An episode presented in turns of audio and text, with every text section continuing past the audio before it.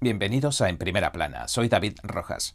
Recuerda que estamos en Telegram, que nos puedes ver en Epoch TV de Epoch Times y si no tienes tiempo puedes escucharnos en varias plataformas de podcast. Cuando vas a la oficina o cuando haces las tareas de la casa o si vas de compras. Te dejamos toda la información debajo. Y ahora recordemos lo más destacado de la semana del 16 al 20 de mayo.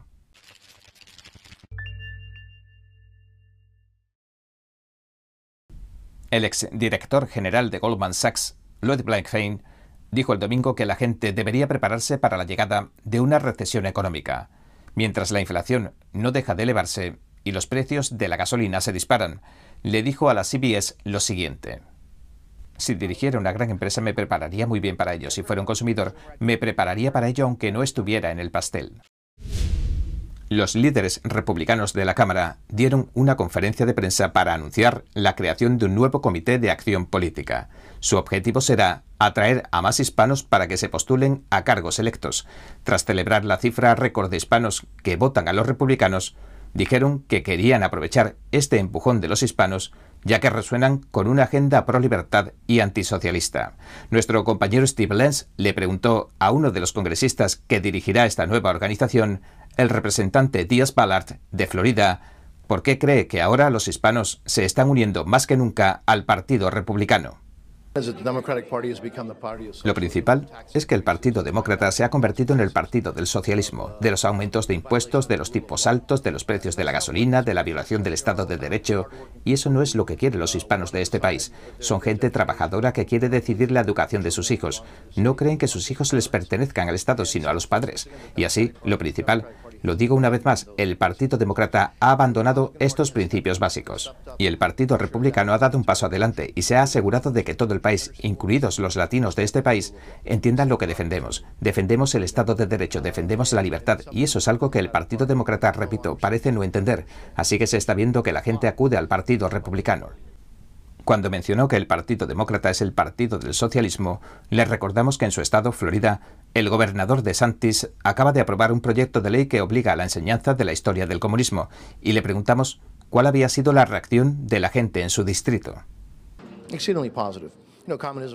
Más que positiva, el comunismo ha matado a más de 100 millones de personas, cierto. Básicamente ha sido una plaga, un cáncer a lo largo de la historia, y es una realidad que a veces se ignora. Y lo que estamos viendo es en los círculos demócratas, en el Partido Demócrata, el surgimiento del socialismo, del gran gobierno. Se llaman a sí mismos progresistas o socialistas o llámalo como quieras, pero son sus políticas de las que la gente está huyendo. Y el Partido Republicano representa la prosperidad y la libertad creo que vamos a ver un número histórico de republicanos hispanos elegidos en todo el país, porque los republicanos hispanos se preocupan por los mismos temas que todos los demás estadounidenses. Robert Unanue, presidente y director ejecutivo de Goya Foods, advierte de que estamos al borde de la escasez de alimentos. Asegura que tanto las políticas que han declarado la guerra a los combustibles fósiles como la invasión rusa de Ucrania contribuirán a que estalle una crisis alimentaria. El presidente de la empresa alimentaria hispana más grande de Estados Unidos explicó al programa Crossroads de Epoch Times que Rusia y Ucrania producen la mitad del fertilizante que se usa en Estados Unidos y que los precios de los fertilizantes se han cuadriplicado. UNANUE afirmó que el aumento de cuatro veces en los precios de los fertilizantes golpeará con más fuerza a los países africanos y europeos que tienen una mayor dependencia que Estados Unidos, pero que además durante la temporada de siembra en el sureste de Ucrania está teniendo lugar la guerra. Los sistemas de riego de la región han sido bombardeados y los puertos están bloqueados. Tanto Ucrania como Rusia son los principales productores de trigo y maíz del mundo. Juntos representan alrededor del 29% de las exportaciones mundiales de trigo, el 19% del suministro mundial de maíz y el 80% de las exportaciones mundiales de aceite de girasol. Así que, según dijo Unanue, los agricultores plantarán menos y cosecharán menos, y esto hará que los precios de los alimentos se disparen. También dijo que lo que más encarece los alimentos es el transporte, por lo que la guerra, que se ha declarado actualmente a los combustibles fósiles, ha perjudicado a los Estados Unidos. El presidente de Goya Foods puso como ejemplo el agua de coco, que su empresa importa de Tailandia a granel. Una caja de agua de coco solía costar un dólar y 44 centavos, pero ahora el costo por caja aumenta a 15 dólares. Una no señaló. Eso es una inflación, una inflación 10 veces mayor.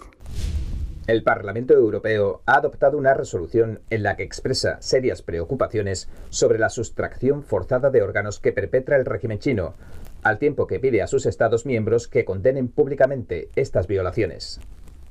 En una declaración fechada el 5 de mayo, tras la adopción del texto se lee, el Parlamento expresa su seria preocupación por los informes sobre una sustracción forzada de órganos incesante, sistemática, inhumana y aprobada por el Estado contra los prisioneros en China, y más específicamente contra los practicantes de Falun Gong, un panel independiente de 2019, llamado el Tribunal de China, descubrió que el régimen chino lleva años matando a prisioneros de conciencia a una escala sustancial con el propósito de arrancarles sus órganos para trasplantes. Concluyó que tales acciones equivalen a crímenes contra la humanidad y que las principales víctimas son los practicantes de Falun Gong, que son detenidos. Falun Gong o Falun Dafa es una práctica espiritual que consiste en ejercicios de meditación y enseñanzas morales basadas en los principios de la verdad, la compasión y la tolerancia. En 1999, decenas de millones de personas lo practicaban pacíficamente en China. Sin embargo, su popularidad le granjeó la enemistad de Beijing. El régimen tiránico comunista de China lo vio como una amenaza a su control autoritario y lanzó una amplia campaña de persecución que dura hasta nuestros días. Millones de practicantes de Falun Gong detenidos en todo el país se han convertido básicamente en un gran banco de órganos involuntario que alimenta la hambrienta industria del trasplante de órganos del Partido Comunista Chino. Carlos Iglesias, uno de los responsables de la organización Médicos contra la Sustracción Forzada de Órganos, nos explicó la situación y la importancia de estas resoluciones.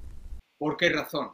Es muy sencillo. Estamos hablando posiblemente del mayor crimen de la historia de la humanidad, no solamente por el número de personas afectadas, millones de personas afectadas, fundamentalmente practicantes de Falun Gong, sino también, muy fundamentalmente, por la atrocidad, por la absoluta crueldad de poder llevar a personas a una mesa de operaciones estando viva, incluso a veces sin anestesia, ser capaces de sustraer sus órganos, estirparlos, para venderlos al mejor postor en trasplantes, generando un negocio corrupto para el Partido Comunista Chino.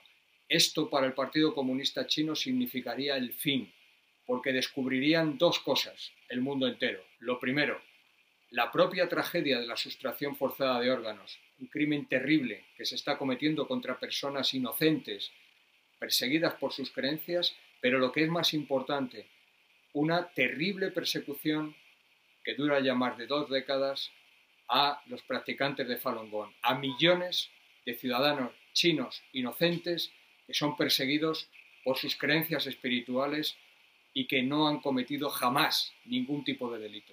Esto lo que haría es derrumbar al Partido Comunista Chino. Por eso se niegan a reconocerlo y por eso se niegan a facilitar cualquier tipo de investigación de estos crímenes. ¿Cuál es el mayor reto al que se enfrenta Estados Unidos? Los republicanos y los demócratas no coinciden en su respuesta. No obstante, la mayoría de los estadounidenses cree que la inflación se ha convertido en el problema más acuciante que afronta el país. Una nueva encuesta del Pew Research revela que el 93% de los estadounidenses coincide en señalar que la inflación es un problema, el 70% incluso afirma que se trata de un problema muy grande a día de hoy para el país. La inflación además parece preocupar mucho más a los republicanos que a los demócratas. Solo el 57% de los demócratas encuestados cree que la inflación es un problema muy grande, frente al 84% de los republicanos que cree que sí lo es. A los demócratas les preocupa más las armas de fuego, que la sanidad sea asequible y el cambio climático. Por la parte republicana, sin embargo, las mayores preocupaciones son la inflación y la inmigración ilegal. De hecho, la inflación, el aumento de los precios, ha aumentado hasta alcanzar valores que no se veían desde hace 40 años. Y controlarla no parece que vaya a ser fácil. El presidente de la Reserva Federal, Jerome Powell, advierte de que va a ser todo un reto. El estado de la economía está poniendo en serios aprietos los presupuestos de muchos hogares. Los precios récord que han alcanzado la gasolina están obligando a los estadounidenses a recortar gastos en otros ámbitos. El coste de la vida para la mayoría de los estadounidenses ha aumentado enormemente este último año. Algunos expertos dicen que el índice de precios al consumo que se publicaba a finales de la semana pasada no revela toda la historia de la verdadera inflación. Nuestro compañero Steve Lenz entrevistó al congresista de Ohio, Bill Johnson. Le indicó que se está escuchando que la cifra de la inflación, el 8,3%, puede parecer un poco engañosa habiendo tantos artículos de primera necesidad que han aumentado su precio mucho más, entre un 20 y un 30%, y le preguntó si vislumbraba algún final a todo esto.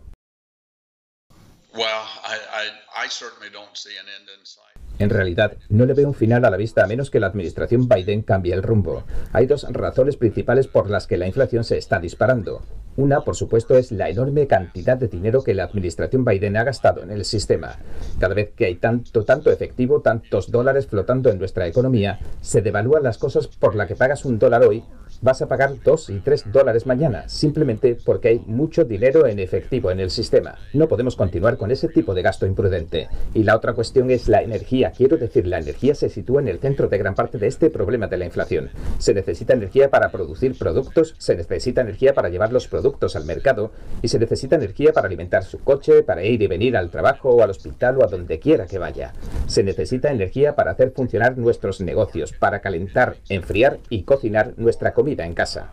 Es decir, la energía se sitúa a la cabeza de todo esto y las políticas de la administración Biden han hecho que dejemos de ser independientes energéticamente y que dependamos de países como Venezuela e Irán, e incluso hasta hace unas semanas de Rusia para nuestros recursos energéticos.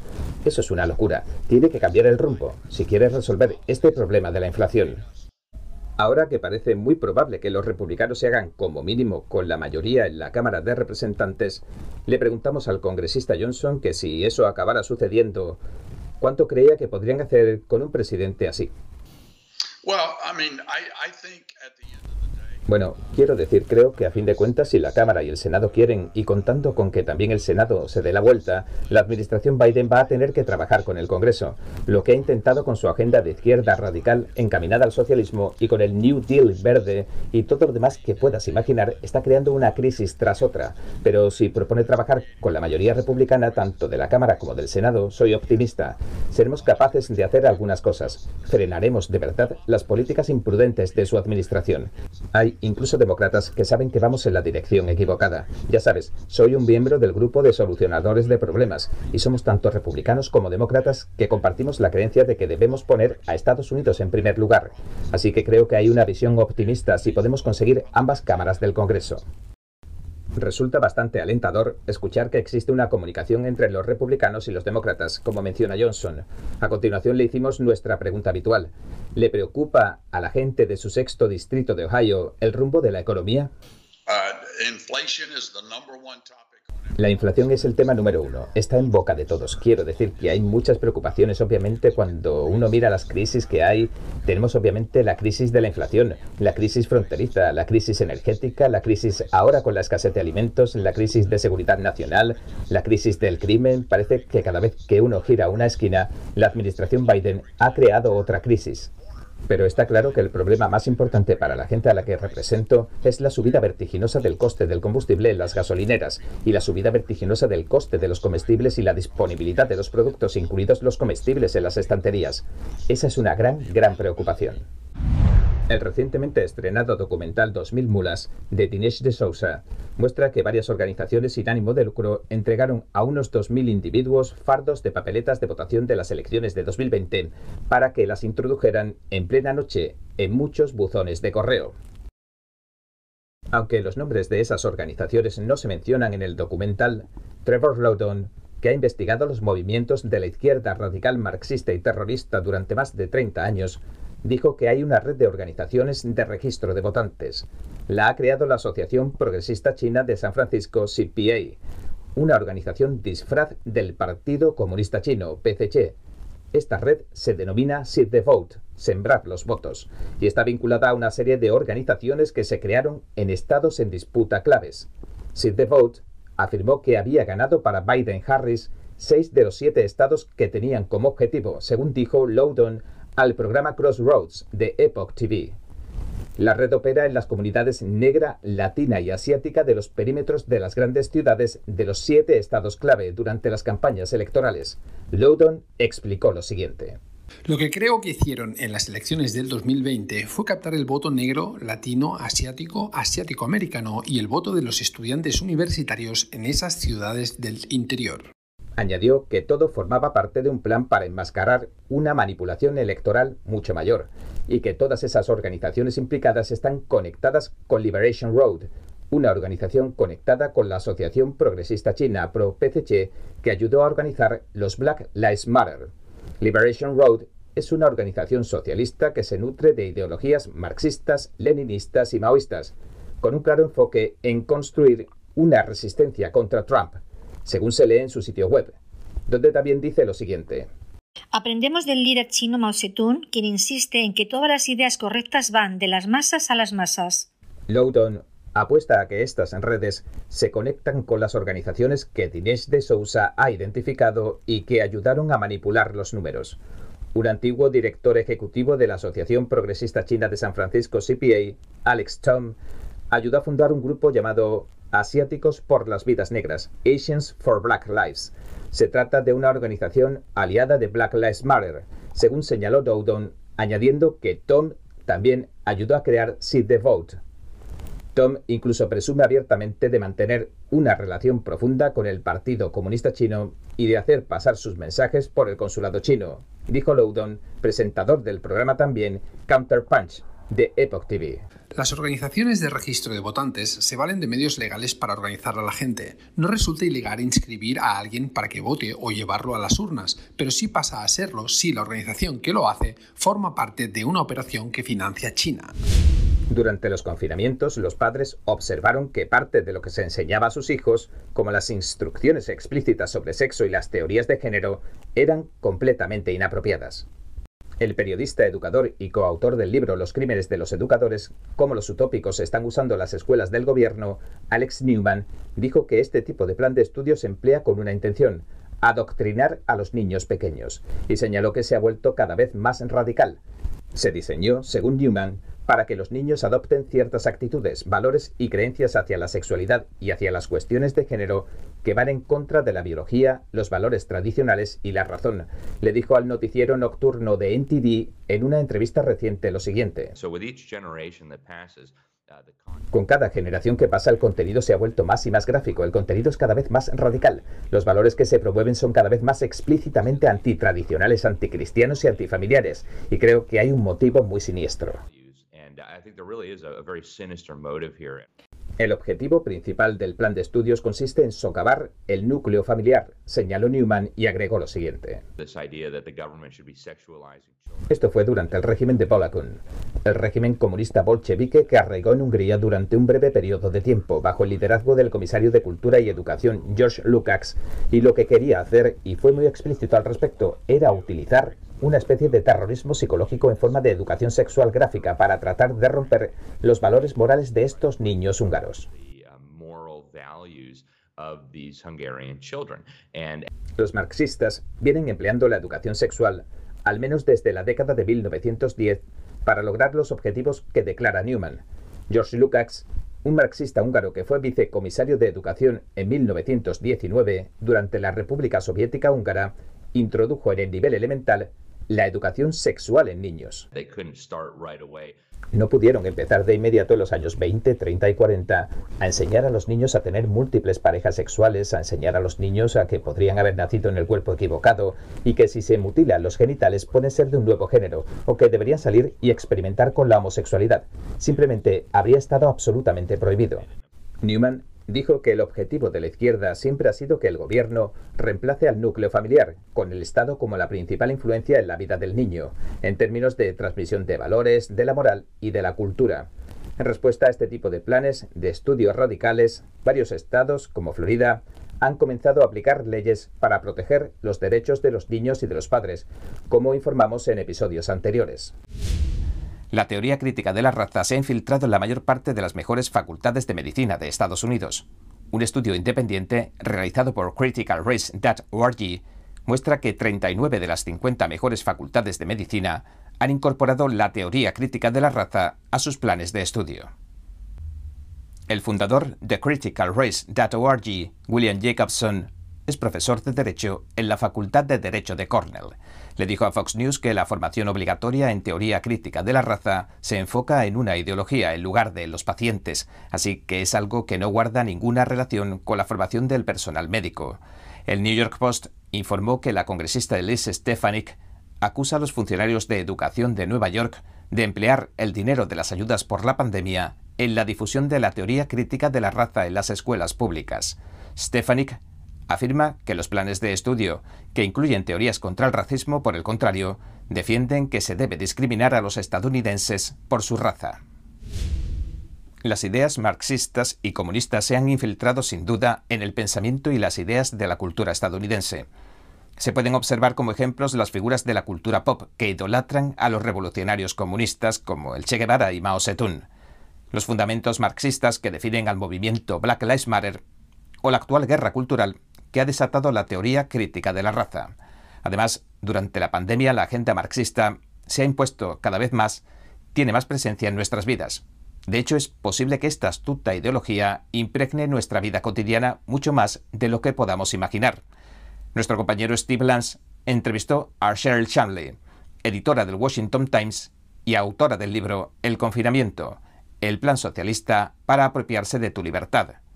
Chamley es una experta en entender el socialismo y el marxismo y en la manera en que toman forma en Estados Unidos. Le pedimos que nos explicara qué importancia tiene entender estas ideologías y reconocerlas antes de que echen profundas raíces.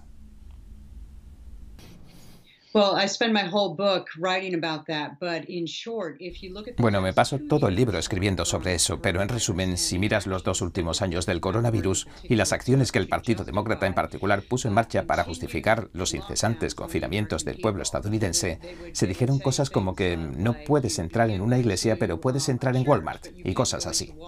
La ciencia tendría que haber servido para alertar a la mayoría de los estadounidenses. Entonces puede señalar eso que a la llamada ciencia, que se usa para justificar los dictados a veces contradictorios, la expulsaban de las redes sociales.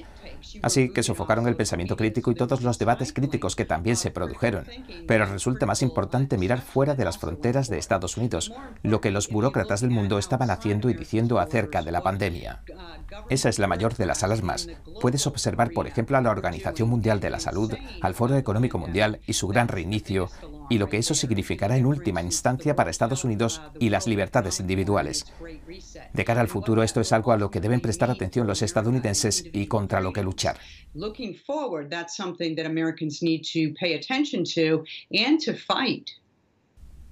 Cuando le preguntamos sobre los votantes demócratas que no están realmente al tanto de la política actual y que quizás siguen votando con la idea de libertad tradicional, sin saber que la plataforma demócrata bien pudiera haber sido secuestrada por otros intereses, la investigadora respondió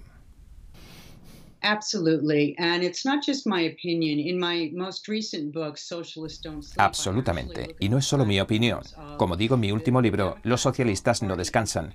Miro las plataformas del Partido Demócrata y las comparo con las plataformas de, por ejemplo, el Partido Comunista y el Partido Socialista y los progresistas, entre otros, y son esencialmente uno y el mismo. Es una vergüenza porque hay muchos demócratas buenos en Estados Unidos que piensan que cuando votan con la papeleta demócrata están votando por el mismo tipo de principios que digamos Kennedy presentó o incluso Bill Clinton defendió, pero este es un partido demócrata completamente diferente. Los demócratas modernos están mucho más en línea con los socialistas y los comunistas y las agendas culturales marxistas, ya de los demócratas de los días de Bill Clinton.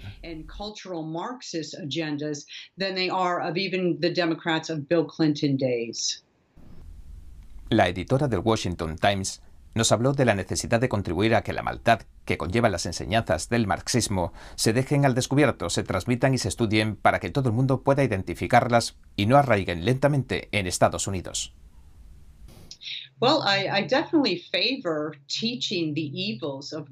Bueno, sin duda, estoy a favor de enseñar los males del marxismo y lo que hace a las libertades individuales y, en última instancia, lo que hace a las naciones que acatan sus principios.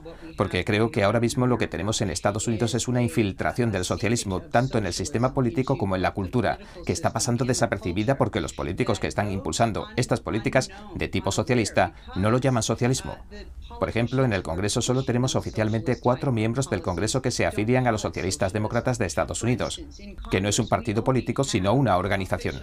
pero si te fijas lo que votan en las agendas que promueven el 80% de los demócratas en el cargo, apoyan y promueven exactamente lo mismo. Así que si no estás enseñando a tu próxima generación de líderes los males del marxismo y el socialismo y del colectivismo en general, porque eso es a lo que conducen todos estos tipos de creencias políticas, entonces vamos a tener a una generación a la que no se le enseña a identificar esas cosas que contrarrestan lo que es grandioso de Estados Unidos, y eso es, en una frase, las libertades que otorga Dios.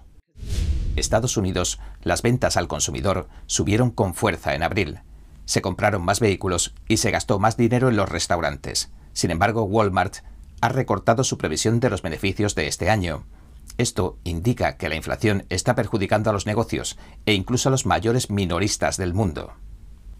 Las ventas minoristas aumentaron un 0,9% el mes pasado.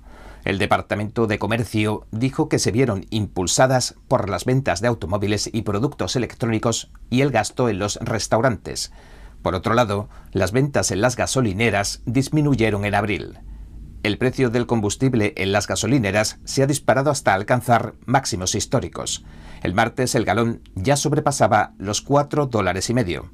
Además, el mayor minorista del mundo hizo saltar las alarmas de la inflación. Walmart ha ajustado sus pronósticos de beneficios para este año. De prever un aumento del 3%, ha pasado a pronosticar un descenso del 1%. La empresa citó como causas el aumento de los costes y las complicaciones de la cadena de suministro. Walmart señaló que los patrones de compra de los clientes también han cambiado debido a la inflación. A Jeff Bezos se le sumó Elon Musk, quien también arremetía contra el presidente Biden en una entrevista el lunes advirtió que si el gobierno continúa con este gasto tan enorme, una inflación cada vez mayor, podría hacer que Estados Unidos siguiera la senda de Venezuela. Puede que ni siquiera hayas oído hablar mucho del término marino mercante.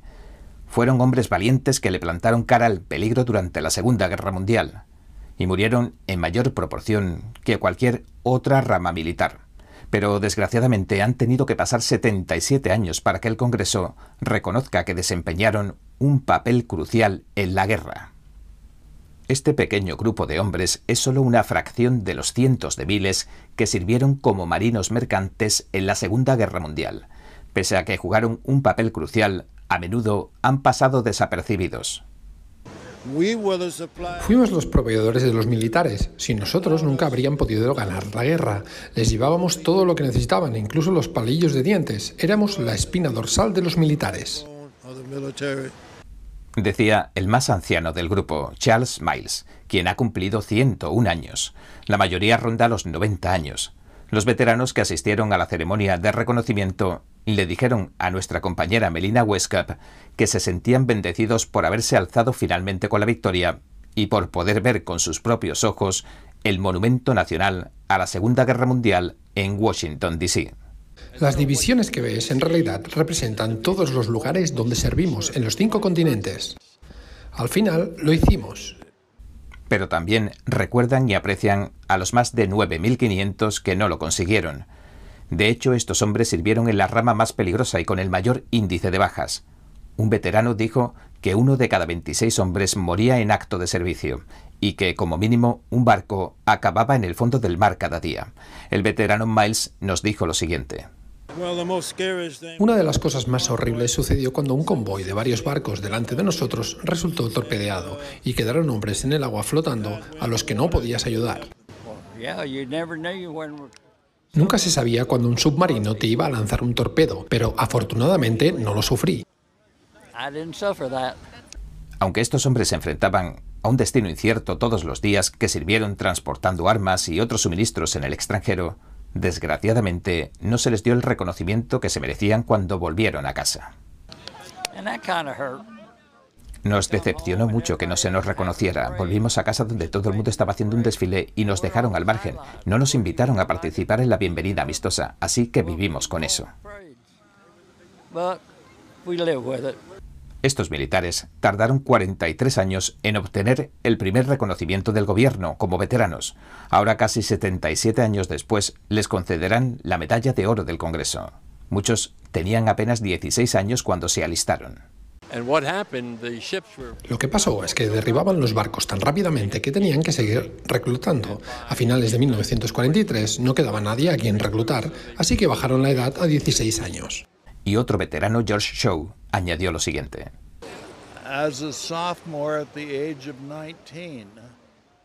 Yo era un joven de 19 años y dejé la escuela para servir. Los hombres nos dijeron que estaban ansiosos por servir porque era lo que se necesitaba. Recordaron que Estados Unidos era la nación menos preparada para la guerra. Nuestra compañera Weisskap les preguntó también qué opinaban de la guerra en Ucrania que se está librando ahora. Creo que todavía no ha empezado. Parece que retrocediéramos para vivir en este mundo. La gente tiene que aprender a llevarse bien, agrega Miles. Hoy, el Congreso honró y reconoció oficialmente a estos hombres, junto con otros 1.500 que todavía viven. Por fin se reconocerá el papel que jugó la Marina Mercante, así como las penurias y el sacrificio que estos hombres vivieron hace 77 años. Nuestro compañero Steve Lenz volvió a entrevistar a la doctora en psiquiatría Carol Lieberman, el objetivo es hacernos una mejor idea del estado mental que padecía el sospechoso del tiroteo de Búfalo y de las posibles causas que lo provocaron. La doctora Lieberman argumentó que este caso bien puede observarse como el de uno de los primeros terroristas de Alcoba, y nos explicó los pasos que probablemente seguirá la Fiscalía. Bueno, querrán saber si puede entender los cargos que se le imputan que en este momento es nuestro asesinato en primer grado y también están pensando en un cargo de terrorismo y un cargo de crimen de odio.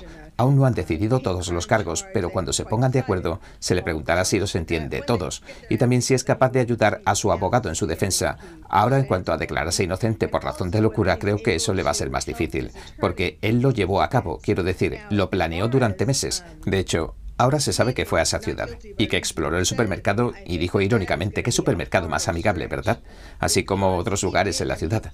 Esto lo causó el verse sumergido en la propaganda de odio durante el confinamiento. Y esto es lo que creo que es la parte más interesante de este caso.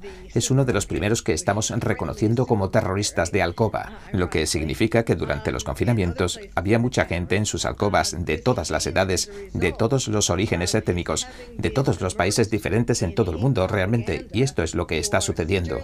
Está sucediendo en Inglaterra y Francia y otros sitios. Emplearon el tiempo que tuvieron durante el confinamiento para sumergirse en esta retórica de odio en Internet.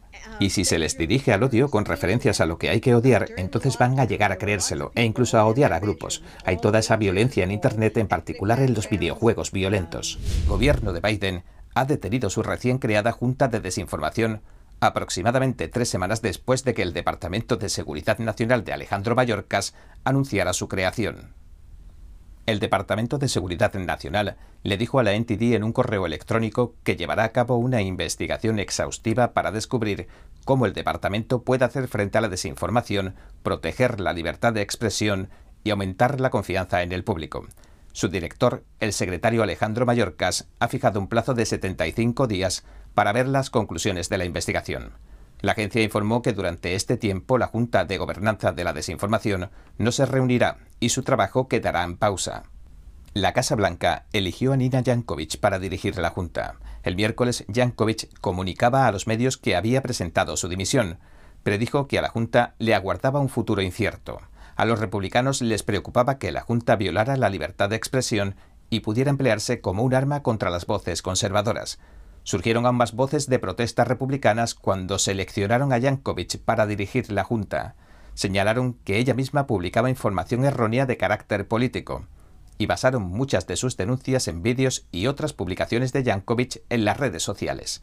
La Junta de Desinformación pronto se ganaría el sobrenombre de Ministerio de la Verdad. El sobrenombre hace referencia al brazo estatal que en la novela distópica de George Orwell, 1984, dictaba qué era verdad y qué no. También el principal asesor del presidente Biden en la Casa Blanca y director de la Oficina de Compromiso Público, Cedric Richmond, anunciaba ayer que dejaba su puesto. A partir de ahora ya se puede acceder a la red social del expresidente Donald Trump a través de los teléfonos inteligentes. Trump Media and Technology Group anunció que ya se puede acceder a Truth Social desde cualquier computadora, teléfono o dispositivo conectado a Internet. La red Truth Social es tan solo uno de los proyectos del grupo mediático que ha fundado Trump. El grupo también planea rivalizar con las grandes empresas de streaming tecnológico como Netflix y Disney. Afirmó que está planteándose crear sus propios programas de contenido no despierto. El Departamento de Justicia ha demandado al magnate de los casinos Steve Wynn. Señala que con la demanda pretenden obligar a Wynn a registrarse como agente de la China comunista. En 2017, Wynn le pidió al entonces presidente Trump que expulsara a un empresario chino que pedía asilo en Estados Unidos. Ahora los informes sugieren que Wynn estaba actuando bajo las órdenes del régimen chino, con la intención de proteger sus intereses comerciales en Macao.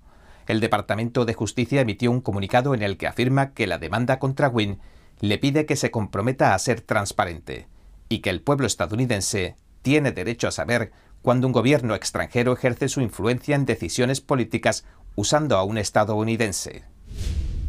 Hace una semana, el gobernador Ron DeSantis de Florida tomó una acción sin precedentes. Firmó un proyecto de ley que requiere que los estudiantes desde el jardín de infantes hasta el decimosegundo grado aprendan lo peligroso que es el comunismo. Esto sucede en un momento en que un número récord de jóvenes muestra opiniones a favor del socialismo en las encuestas de todo el país. Nuestro compañero Steve Lenz entrevistó a la senadora Marcia Blackburn quien tiene muy claros los peligros que representa el comunismo. Cuando se mira la acción que el gobernador de Santís ha tomado y cuando se mira el estado de Florida y el número de personas que han venido a Florida desde Cuba para escapar de Castro y para escapar de ese régimen y que conocen de primera mano el impacto del comunismo en sus vidas, creo que cobra todo el sentido que haga algo así. Cuando le habla a la gente de Tennessee que ha vivido en esas zonas, ya sea Cuba, ya sea escapando de Venezuela o que ha salido de la antigua Unión Soviética, una de las cosas que mencionaron es lo preocupados que están de que los estudiantes de hoy no entiendan lo que es realmente el comunismo, el socialismo y el marxismo. Y el sufrimiento, la depravación, la pobreza a la que la gente se ve forzada, perder la libertad de expresión, perder la libertad de religión, presionándoles para que cambien su cultura. Y eso es lo que les preocupa. Así que aplaudo al gobernador de Santís por dar este paso y asegurarse de que la gente no olvida lo que ha sufrido bajo el comunismo. Como comenta tan acertadamente Blackboard, las personas que han abandonado los países comunistas entienden de verdad de qué se trata. También los más mayores, especialmente aquellos que lucharon contra el comunismo, ya fuera en la guerra de Corea o en la de Vietnam, conocen los horrores del comunismo. Sin embargo, los más jóvenes parecen sentirse hechizados por esta engañosa ideología. Vemos a los iconos de la cultura pop con estas camisetas del Che Guevara. Incluso los puños revolucionarios se han convertido en declaraciones políticas que todo el mundo acepta. Pero le preguntamos a la senadora, ¿por qué cree que existe estas diferencias generacionales?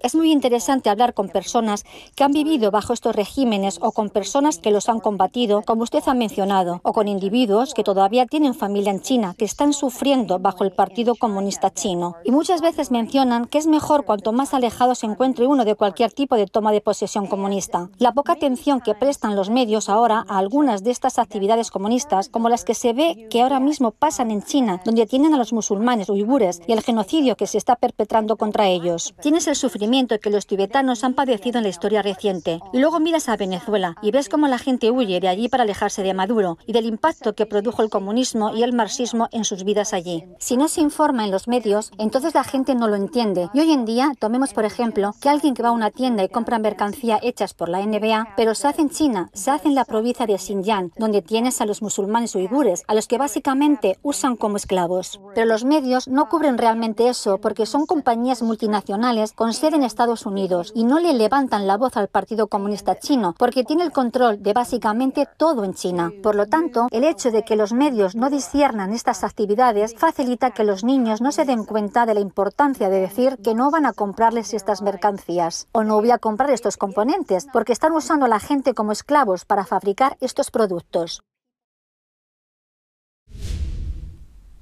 Cinco estados celebraban el martes sus elecciones primarias para elegir a los candidatos al Senado y a la Cámara de cada partido. Algunas de las contiendas parecen estar tan reñidas que parece posible que se produzcan recuentos.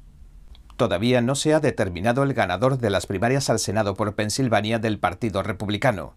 El doctor Mehmet Oz, que cuenta con el apoyo de Trump, tiene una estrecha ventaja sobre el inversor de fondos de cobertura David McCormick. Pero según el secretario de Estado de Pensilvania, todavía quedan miles de votos por contar. El doctor Oz dijo lo siguiente. Si se cuentan todos los votos, seguro que hemos ganado. Algunos condados de Pensilvania no empiezan a contar los votos por correo hasta el día después de las elecciones. También es probable que haya un recuento y que el ganador oficial no se conozca hasta dentro de unos días. El vicegobernador John Fetterman ganaba fácilmente las primarias demócratas para el Senado por Pensilvania. Fetterman sufrió un derrame cerebral el pasado viernes. Sin embargo, después de que le colocaran un marcapasos, dice que se recuperará completamente. En Carolina del Norte, el representante federal Ted Budd, que ha apoyado Trump, ganaba las primarias republicanas al Senado con 14 candidatos, mientras que la expresidenta del Tribunal Supremo del Estado, Sherry Bisley, ganó las primarias demócratas al Senado. El asediado congresista Madison Cawthorne perdió ante el representante estatal Shaq Edwards en las primarias del Partido Republicano para el decimoprimer distrito del Congreso de Carolina del Norte. Las primarias de otoño están a la vuelta de la esquina, como quien dice, y el entusiasmo de los votantes en algunos estados clave se inclina del lado de los republicanos. La participación republicana ha aumentado casi en un 30% en estados como Ohio y Pensilvania desde que se celebraran las elecciones de mitad de mandato de 2018. Falta un mes para las primarias de Oklahoma, a las que se presenta el congresista Mark Wayne Mullin como candidato al Senado de Estados Unidos. Nuestro compañero Steve Lenz le preguntó qué temas clave creía que decidirán el resultado de estas elecciones legislativas. Honestamente, la gente está realmente preocupada por la inflación. Ese es un gran problema que le está costando a todo el mundo en los Estados Unidos un promedio de 325 dólares más por mes. Y en Oklahoma, y solo en mi distrito, el ingreso familiar promedio es de apenas 40.000 dólares al año. A la factura de los hogares, añádele 325 dólares más al mes, solo para costear la inflación. Eso es un gran problema. Otro gran problema en nuestro estado, lo creas o no, son esos atletas transgénero. Es un problema en nuestras escuelas. Los padres que tienen hijos en la escuela, como yo, tengo tres hijos y tres hijas, todos nuestros hijos son atletas, todos compiten. Este ha sido un tema candente, es diferente para cada persona, pero esos dos grandes temas, el número uno y el número dos en nuestro estado, son cosas que preocupan a los votantes de Oklahoma. Le preguntamos qué dimensiones cree que toma en un estado rojo como Oklahoma el tema Provida. Bueno, Oklahoma es el estado más rojo de la Unión y nos enorgullecemos mucho. Y tiene 77 condados que son rojos. Y eso significa que todos y cada uno de los 77 condados creen en la santidad de la vida. Como padre de tres hijos biológicos y otros tres hijos que tuvimos que elegir, tengo que decir que tenemos seis hijos maravillosos. Seguro que alguien quiere a ese bebé y a lo que no estamos dispuestos en Oklahoma es a matar a nuestros futuros líderes. Entiendo que nuestros futuros y urgentes cambiadores del mundo tengan embarazos no deseados, pero te diré ahora mismo de parte de un padre que tiene tres hijos adoptados que ese niño sigue siendo deseado, sigue siendo amado y en Oklahoma no vamos a estar matando bebés. Nos dedicamos a salvar las vidas de los bebés en Oklahoma y vamos a seguir haciéndolo. Y por eso es un tema importante. Pero en realidad estamos celebrando la idea de que vamos a conseguir parar esta horrible práctica de matar a los bebés. Por fin, porque nuestro Estado va a tomar la decisión correcta para salvar esas vidas. La Corte Suprema probablemente revocará por falta de fundamentos legales el caso Roe contra Wade, que había despenalizado el aborto a nivel nacional. Entonces la legalidad de los abortos pasaría a ser decisión de cada Estado. Pero por otro lado, corporaciones como Starbucks o Amazon se están lanzando a la arena política anuncian que van a pagarles los abortos a sus empleados en los estados rojos, aunque eso suponga tener que pagarles vuelos a los estados azules. Le preguntamos a Mullin, como miembro del Congreso que representa un estado rojo, qué opinaba de esto resulta enfermizo. También soy propietario de un negocio. También tenemos una tremenda cantidad de empleados, mi esposa y yo. Te hace cuestionarte el ir a algunos de estos lugares. Si hasta se quejan sobre la licencia de maternidad, tal vez es su forma enfermiza de decir que están tratando de contener las licencias de maternidad al darle a la madre la opción de matar a ese bebé. Eso es algo enfermizo, pero ¿por qué otra cosa irán a hacer algo así? Quiero decir, nosotros como votantes y como consumidores podemos elegir si hacemos negocios con él o no. ¿Puedo comprar Starbucks o no? Yo elijo que no. Podemos elegir usar Amazon o no. Yo personalmente elijo el no dejar a otras personas que tomen esas decisiones. Pero en cuanto a las corporaciones que dicen que literalmente van a pagar para que un empleado vaya a otro estado a asesinar a su bebé, esos son negocios con los que elijo no asociarme. Y espero que mucha gente piense lo mismo, porque si quieres hacer negocios en nuestro estado, entonces debes respetar nuestras leyes. Si no quieren hacer negocios en el estado, entonces hagan negocios en esos estados que van a facilitar esos abortos atroces. Si no es así, váyanse de nuestro estado. Cada voto cuenta en la contienda republicana por el Senado de Pensilvania entre el doctor Mehmet Oz y el exdirector general de fondos de cobertura, David McCormick. La diferencia de votos entre ambos candidatos sigue siendo mínima mientras se continúan contando las papeletas cuatro días después de que se celebraran las primarias del partido, el 17 de mayo. El condado de Lancaster terminaba de contar mano 16.000 votos por correo el jueves por la noche. El doctor Oz, pese a perder unos 600 votos de diferencia, seguía aventajando a su rival Dave McCormick por unos 1.100 votos, pero todavía quedan miles de votos por contar en el condado de Allegheny, lo cual, según se informó, favorecería a McCormick. Sin embargo, Oz indicó que las áreas que quedan por contar son básicamente demócratas y que no afectarán a los resultados republicanos. De acuerdo a Político, ambos oponentes ya han contratado a un ejército de abogados para un posible recuento de los resultados. El jueves, Oz aventajaba a McCormick por unos 417.000 votos o el 31,16% frente a unos 415.000. Según las leyes de Pensilvania, se debe realizar un recuento si la diferencia entre ambos candidatos es igual o menor al 1%, a menos que el perdedor, claro está, rechace la opción oficialmente. Los republicanos de Pensilvania, según Político, predicen que se convertirá en una guerra de trincheras que podría prolongarse durante semanas. Advierten que la batalla se librará en los medios de comunicación y que incluso podría llegar a los tribunales.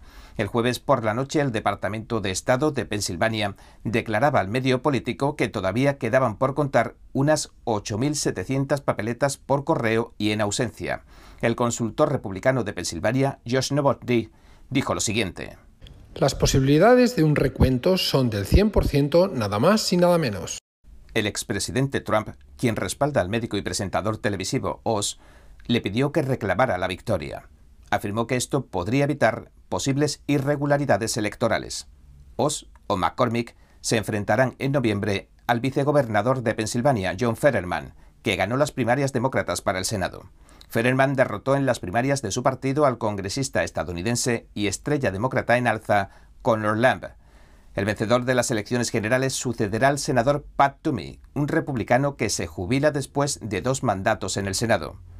Con una base de votantes republicanos tan polarizada en Pensilvania, los demócratas parecen tener más oportunidades de lograr darle la vuelta al escaño en las elecciones generales. Con su primer viaje a Asia desde que asumió el cargo, la administración Biden dice que está enviando un mensaje a la China roja, es decir, le sugiere al régimen tiránico de China que no siga los pasos de Rusia y trate de invadir Taiwán. El Partido Comunista Chino suele proyectar un aire de supremacía al proclamar su lema de ser grande, glorioso y correcto. Pero, ¿cuál es el mayor punto débil de la dictadura de China? Pues básicamente son las masivas e incesantes violaciones de derechos humanos, y en particular la sustracción forzada de órganos a personas vivas que el mismo Estado organiza y aprueba para exterminar a los prisioneros de conciencia y especialmente a los practicantes de la meditación pacífica Falun Gong. Nuestro compañero Steve Lance habló con un congresista que presentó la ley de protección a Falun Gong y entiende bien este asunto.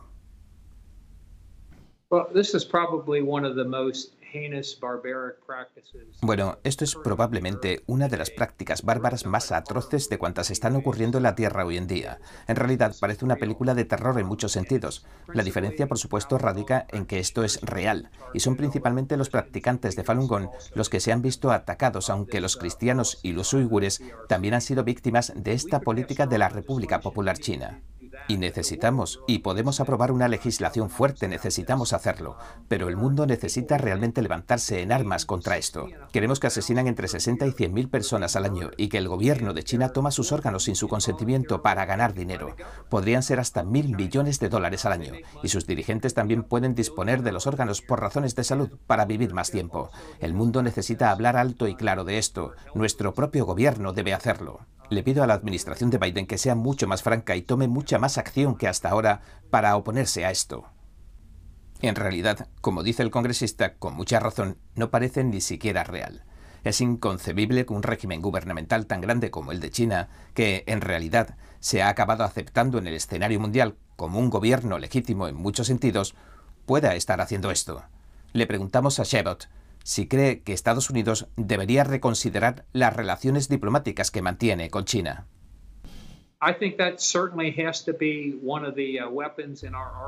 Creo que ciertamente debería ser una de las armas de nuestro arsenal para detener esta práctica bárbara e inhumana. A China le gusta considerarse uno de los líderes del mundo civilizado, pero esto que hace es más que inhumano. Es difícil de entender que en el año 2022 todavía suceda algo así. Gente inocente a la que asesinan y extirpan sus órganos sin su consentimiento. Es un escándalo. Sin embargo, a China le gusta salir y golpearse el pecho y actuar como si fuera un líder. Esto es cualquier cosa menos Comentamos con el congresista que hay diferentes maneras de debilitar a un país.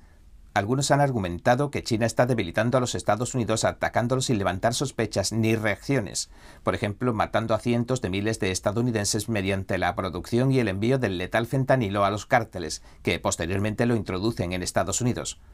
Por otro lado, algunos expertos sostienen que el talón de Aquiles de la China comunista es su historial de derechos humanos y que, por lo tanto, lo que más temen es que algún día todo esto salga a la luz. Le preguntamos a Shepard si cree que Estados Unidos podría presionar a la China roja donde más le duele, es decir, dejar al descubierto sus atrocidades para tratar de frenarla. Yes, absolutely. Not only should we be doing, I think it's. Sí, absolutamente. No solo deberíamos hacerlo nosotros, creo que es tanto nuestra responsabilidad como la de nuestros aliados. Deberíamos trabajar juntos en esto ahora.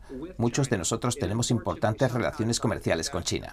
Y por desgracia, a veces creo que eso oscurece la humanidad de las personas y el punto de vista correcto, que es denunciar esto y hacer todo lo que esté a nuestro alcance para detener una práctica tan horrenda. No deberíamos dejar que el dinero nos impida defender los derechos humanos. La Cámara ha aprobado un controvertido proyecto de ley sobre terrorismo nacional, lo cual ha provocado un debate sobre quién es en realidad el culpable del tiroteo de Búfalo y qué hace en realidad este proyecto de ley. La Cámara de Representantes aprobaba ayer un proyecto de ley para crear nuevos departamentos de terrorismo nacional en el Departamento de Seguridad Nacional, el Departamento de Justicia y el FBI.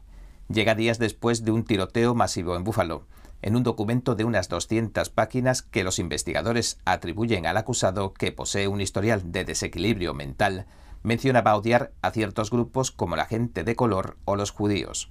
Algunos demócratas han aprovechado para achacar el crimen sin sentido a un aumento del nacionalismo blanco. Se comprometían el jueves a tomar medidas además del proyecto de ley. También culparon a los republicanos de lo sucedido. Vamos a responsabilizar a las personas adecuadas y ese es el Partido Republicano. Mientras acusaban a los republicanos de hacerse eco de ciertas teorías racistas, Nancy Pelosi inclinaba el peso de su discurso hacia los controvertidos acontecimientos del 6 de enero. Tuvimos el asalto al Capitolio del 6 de enero, con los mismos elementos racistas y la misma teoría del reemplazo de fondo. Por su parte, los republicanos acusaban a los demócratas de usar un incidente violento tan terrible para lanzar ataques políticos partidistas. El representante Clyde de Georgia señaló lo siguiente. This legislation is a blatant attempt to further transform the Department of Justice and Department of Homeland Security into political weapons. Oponiéndose a la aprobación del proyecto de ley, Clyde dijo que esta ley abría la puerta para que se pudieran violar los derechos de la primera enmienda. Le pido a mis colegas que voten en contra de la HR 350 para proteger los derechos de la primera enmienda e impedir que la administración Biden marque, vigile y etiquete como terrorista nacional a americanos con los que básicamente no están de acuerdo. El proyecto de ley, cuyo destino es incierto, se dirige ahora al Senado.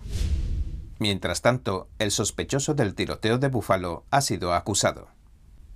Peyton Kentren, de 18 años, permaneció en silencio cuando un gran jurado le acusó de asesinato en primer grado. El sábado en Buffalo, Nueva York, acribillaba indiscriminadamente a 10 personas, en su mayoría de color, que se encontraban tanto fuera como dentro de una tienda de comestibles. Al parecer, Kentren había publicado cientos de páginas de escritos en Internet antes del atentado detallando sus planes, pero no había hecho saltar ninguna alarma. Deberá volver a comparecer ante el tribunal el 9 de junio. Cuando ocurren algunas grandes tragedias con algún componente racial o de cualquier otro tipo, los medios de comunicación y los que están en posiciones de poder tienen la responsabilidad de unir a las partes involucradas. No resulta ético ni honrado valerse de las desgracias ajenas y de las emociones a flor de piel para obtener rédito político. Nuestro compañero Steve Lenz tuvo la oportunidad de hablar sobre todo este asunto en el que indudablemente parece haber un componente racial que no puede ser ignorado con la doctora Carol Swain, una profesora de color jubilada de la Universidad de Vanderbilt. Bueno, en primer lugar, me retrotrae a finales de la década de 1990, principio de 2000, cuando hubo algunos incidentes que estaban sucediendo así en todo el país, y no eran solo blancos, negros o judíos, y particularmente un caso que implica a un hombre negro. Así que lo que creo es que tenemos que analizar el entorno que crea esta atmósfera en la que las personas se odian unas a otras. Lo que sucedió en aquel entonces me inspiró a escribir un libro con el título El nuevo nacionalismo blanco en Estados Unidos, su reto a la integración. Y lo que encontré fue que había condiciones que estaban convergiendo. Yo sentía que estaban creando un brebaje del diablo para el malestar racial y creo que las heridas que supuran se deben a cuestiones legítimas que no se están abordando. Ahora mismo tenemos la teoría crítica de la raza, la diversidad, la equidad y la inclusión. Empujan a la población de una manera que, que divide a la gente, crea animosidad racial y el odio. Y mientras los políticos vean que sacan ventaja política dividiendo a las personas con argumentos raciales, creo que vas a tener jóvenes que se sienten agraviados y si se les hace ver algún tipo de doble moral racial, se enojan más y más. Y por desgracia, hemos creado una sociedad en la que la gente no puede hablar. Estaríamos mucho mejor si pudiéramos hablar libremente, si tuviéramos a jóvenes así que pudieran mantener una conversación sobre esto y aquello con alguien con el que no estuvieran de acuerdo. Creo que habría menos incidentes como ese si tuviéramos libertad de expresión. Le preguntamos si cree que este tipo de tragedias podrían usarse de otra forma, como por ejemplo para generar una mayor unidad contra el horror y la barbarie sin sentido que nadie en su sano juicio desea. Yes, I think that uh, sí, creo que no podemos mirar a esa persona en particular. Eso fue trágico. Lo que ocurrió fue trágico, pero también tenemos que mirar el incidente del metro. También tenemos que mirar los crímenes de odio que tienen lugar con otros grupos. Y tenemos que mirar a nuestros líderes para ver cómo están respondiendo. Porque creo que somos los responsables al no estar abordando los temas y las ofensas y los problemas de una manera que una a la gente. Estamos creando una atmósfera donde este tipo de incidentes seguirán ocurriendo. Y en ese libro del nuevo nacionalismo blanco sostengo que necesitamos rechazar la política de identidad y el multiculturalismo. En Estados Unidos tenemos que centrarnos en la identidad nacional estadounidense. En cuanto a lo que mencionó, le dijimos que el presidente Biden visitó Buffalo, donde se dirigió a las familias afectadas. En su discurso estableció relaciones con los manifestantes y los acontecimientos del 6 de enero en el Capitolio. Le preguntamos qué opinaba de eso. Es simplemente para sacar provecho. Es una maniobra, porque si miramos el 6 de enero, y deberíamos mirarlo, yo lo hice, lo que veo es que tenemos un Estados Unidos que ahora parece sentirse cómodo teniendo a presos políticos, porque muchas de esas personas que están en la cárcel desde el 6 de enero no han tenido juicios, no han tenido el debido proceso de presunción de inocencia, y vemos un doble rasero en el que a la gente de la izquierda se le permite participar en la violencia e incluso incendiar edificios federales y no se hace nada. Así que cuando viro el 6 de enero no tiene nada que ver con este joven de Búfalo, nada en absoluto. Así que ves que los demócratas crean conflicto y animosidad. Todos los americanos deberían sentirse consternados por esa gente que está en la cárcel por el 6 de enero. La doctora Swain afirmó que la sociedad estadounidense se encuentra en un momento peligroso. Argumentó que el Partido Demócrata ha tomado claramente el control de los principales medios de comunicación y han usado a las grandes tecnológicas para imponer su censura. Además, según dijo, algunos dirigentes se han visto comprometidos por gobiernos como el de China, que podrían incluso haberles pagado. Sin embargo, pese a todo, señaló la doctora, no parece que nadie tenga que afrontar ninguna consecuencia por lo que hace, y el resultado es que la nación está siendo destruida desde dentro.